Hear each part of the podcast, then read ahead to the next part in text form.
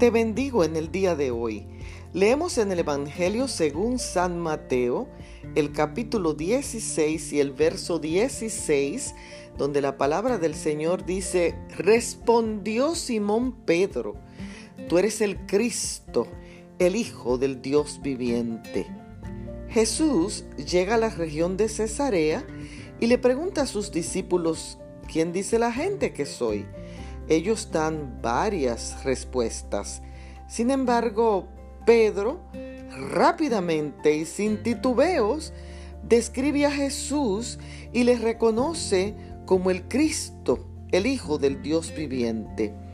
Muchísimas veces creemos conocer a una persona y pasan años y diariamente esa persona nos sorprende con su comportamiento, con sus ideas o aún con sus actitudes. Y eso mismo pasa con Cristo, que a veces creemos en Él, pero no lo conocemos. No conocemos su personalidad, no conocemos su orden, no conocemos su belleza. Aunque pienso que hay cosas acerca de Cristo que tal vez no puedo conocer, sí creo que el Hijo del Dios viviente es personal, es real, está presente en nuestro mundo, es orden, es poder y es belleza.